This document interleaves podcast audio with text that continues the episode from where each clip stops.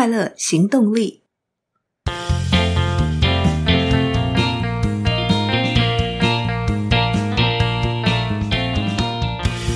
Hello，欢迎收听《快乐行动力》，这是一个学习快乐、行动快乐的 Podcast。我是向日葵。好快，节目已经走到了第四十九集。哇哦！对于 Podcast 来说，这是一个非常高的门槛，因为我们已经直奔五十大关。五十在 Podcast 里面，以周更的角度来说，大概就是一年的概念。一开始向日葵给自己的设定是每个礼拜更新一集到两集，结果没想到一做起来就这样一路每周两集到现在，所以节目也已经快做了半年了。这半年来，分享了二十四本书的读后心得。从觉察自己的盲点，培养自己的深度洞察力，到脑神经科学相关书籍、正向心理学，如何改变自己的想法，如何投入行动，如何和自己对话，又能够如何从不同的角度来看待情绪，如何让情绪自由，又可以怎么开发自己的潜能，还有许许多多的生活观察、思考记录，以及令人佩服的快乐行动者。在这里，向日葵想要谢谢大家愿意花自己宝贵的时间听向日葵说说话。在今天的节目，向日葵想跟大家分享三个信念的实践心得，也就是我投入制作快乐行动力 Podcast 这个行动本身，其实是先抱持着三个信念。我究竟抱着什么样的信念来制作这个 Podcast，又从中学习到了什么，得到了什么心得？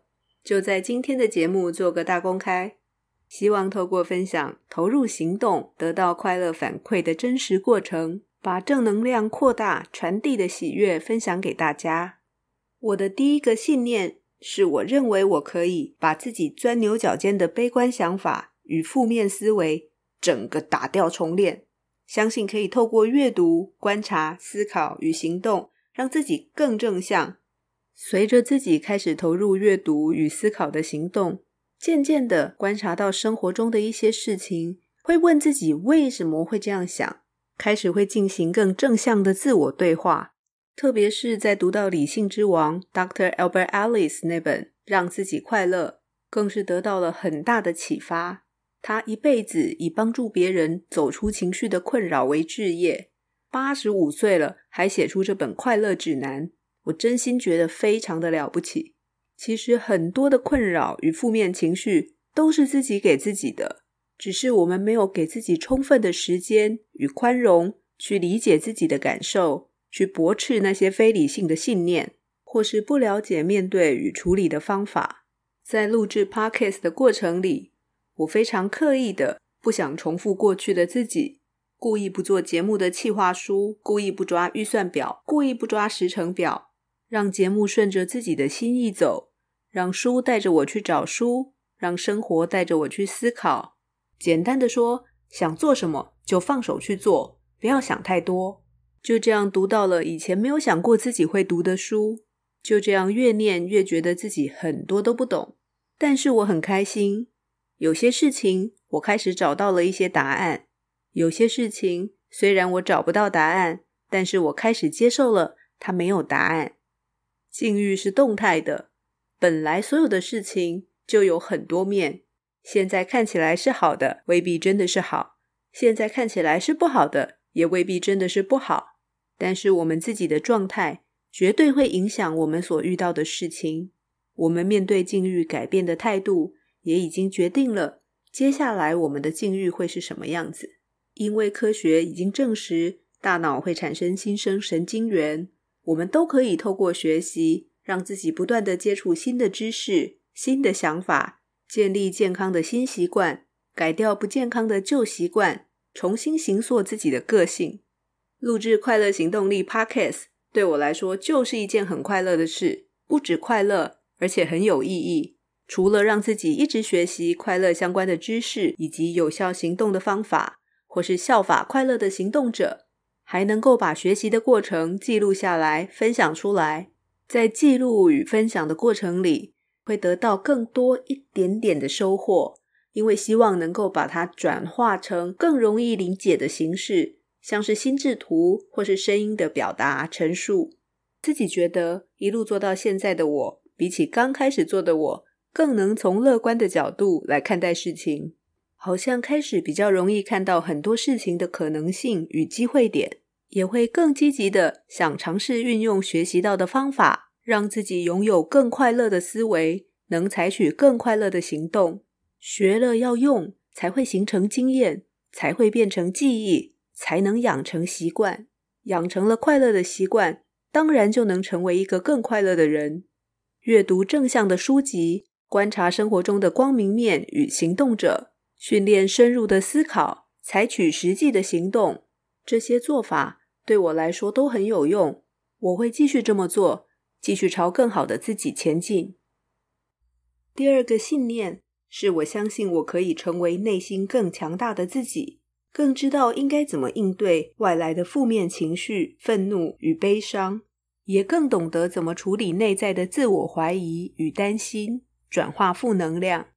如果你的身边有一个深陷负面情绪黑洞当中的人，那么你一定明白那种你非常希望把他拉出来，却好像只能被他一起拉下去的那种无力感。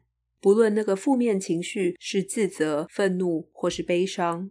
特别是对方的情绪，如果是因为已经发生过、存在于过去的事件，就算想找个支点，把对方从那黑洞中杠杆出来，都找不到。毕竟一切已经过去，没有办法改变了。黑洞等级的负能量是很让人窒息的。可是当你深爱的人遇到了负面的事件，你只希望自己能帮忙，不会想逃，但很快的会发现。有些事情是除了当事人自己，没有任何人帮得上忙。向日葵从小就是一个很严肃的人，做什么事情一向很认真。但是针对第二个信念，我学习到的是，我们可以认真看待，但态度要轻松，反而能够让内心更强大，更能够让能量往正面的方向转化，让事情往好的方向走。就像 Lisa Genova 对记忆的态度一样。一旦我们把在负面情绪当中的人所说的每一句话都完全当真，连态度都完全当真，就真的会把自己压得喘不过气来。从科学的角度来看，当对方的脑神经处理的是过去的模组，如果我们跟着也困在过去，就没有办法陪伴对方一起走到现在的状态。如果我们能够让自己更懂得怎么样从悲伤或负面情绪当中，看见藏在其中的美好时刻，或试着以正向的角度解读对方的语言，经过正向的诠释以后，丢个变化球回去，或是听就好，但不要往自己的心里去。比起无意义的对话冲突，更有具体的帮助。至于转化内在的自我怀疑与担心，我非常推荐大家收听第二十五集《强大内心的自我对话习惯》这本书。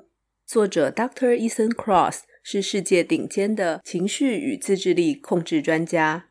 他在书中提出了非常多管理内在自我怀疑的方法。其中第一种方式抽离，就是完全可以由自己控制的方法。我们可以试着与问题保持距离，想象自己是墙上的苍蝇，从远方来看待自己跟问题，看得更宽广。也可以让自己分心，不要一直沉在那个负面情绪当中。或是创造时间距离，想象从过去看现在的处境，或是从未来回看现在，让自己能够把问题、局势与境遇看得更清楚，更能够善用转换词，用第二人称谈论自己，把经验常态化，让自己觉得任何人都可能遇到这样的事，也可以用自己的名字跟自己说话，或用第三人称谈论自己。抽离能够帮助我们更有智慧的看待问题，让自己更懂得如何面对问题带来的情绪。透过持续的练习与思考，会发现自己能够更客观看到问题当中的机会点，甚至问题根本就不存在，全是自己想象出来的，自己为自己扣上了帽子。看清楚了，会发现多余的担心对解决问题没有任何帮助。甚至只是给自己增加莫名的不必要的压力与负担。